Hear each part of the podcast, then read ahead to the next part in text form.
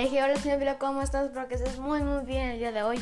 Pues oigan, hoy les tengo un episodio muy muy importante que va a ser la crítica de Aves de Presa. Por fin yo pude ver Aves de Presa y hoy les voy a contar mi crítica y esta va a ser de una edición que va a sacar Pop News de, una, de la crítica de Suicida y Aves de Presa, que es un universo conectado. Entonces estoy haciendo ya este primer episodio para ya puedo sacar la edición en Pop News.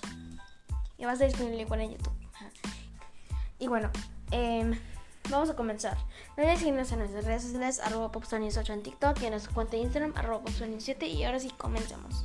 Bueno, cuando vi esta película, la verdad, dije, wow, el vestuario está increíble, la escenografía igual. Dije, eh, los vestuarios de Harley Quinn están increíbles, es otra cosa, están increíbles, o sea, personalizados para ella. Porque, o sea, uno, uno sabe cuál es la personalidad de Harley Quinn. Bueno, no todos, pero Harley Quinn es loca, de colorida, o sea, entonces los vestuarios le quedaban perfectos. Y eso de los patines, 10 de 10. Cassandra. Cassandra es un personaje que es como el corazón, el que, el que tienen que salvar.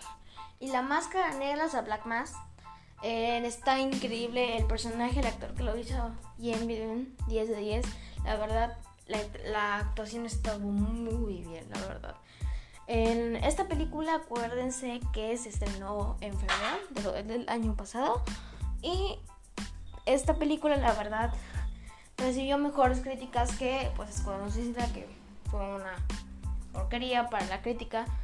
Y ahora vamos a hablar de la película. ¿Cómo surgió la película?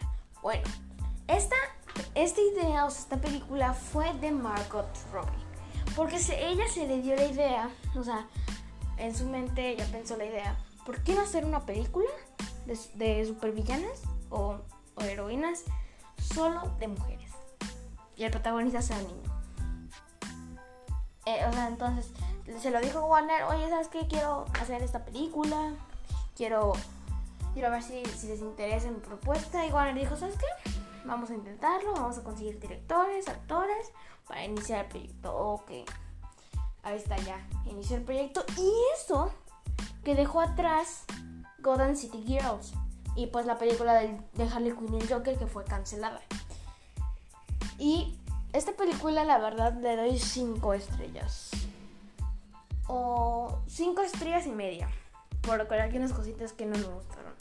La película es muy corta. O sea, la verdad yo pensé que iba a ser de 2 horas, así como Escuadrón Suicida, nos iban a mostrar más material y todo. Pero lo que me dejó en shock fue. No, esta película no tiene escena post créditos.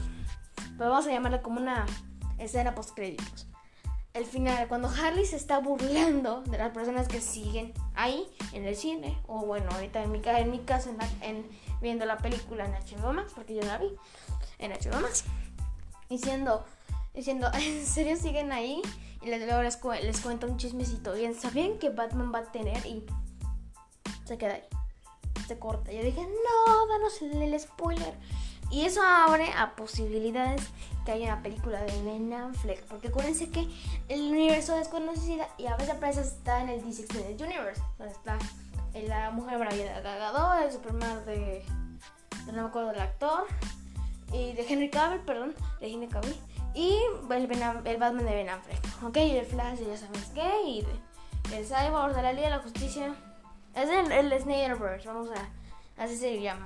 Entonces, es, eso es lo el de estar en el mismo universo. Que podría ser una posibilidad. Igual, vamos a hablar de los personajes.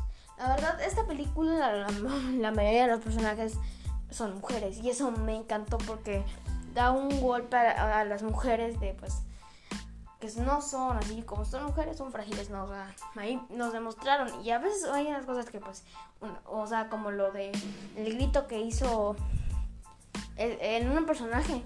Eso no, pero, o sea, sí demuestra mucho que las mujeres pueden hacer, pueden pelear.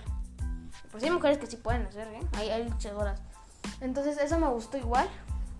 Y el feminismo que tiene la película. Y ahora vamos a hablar, o sea, de los personajes. La verdad me encantó, la historia muy buena, la verdad. Una película más o menos corta, la verdad. No sé que dura dos horas, pero bueno. Yo dije, en la película me sentí que algunas estaban que estaban revueltas. ¿Ok? Es que primero nos llevan al bar. Luego nos llevan a otro. ver, ejemplo. Bueno, esto sí. Nos llevan a una escena. Tal, tal, están en, no sé, ejemplo, Arkham. Y luego se van a tal, tal, tal. Y luego vuelven a eso. Entonces son como escenas que revueltas. A mí me gustaría que la escena se, esté completa. Y pues que ahí ya.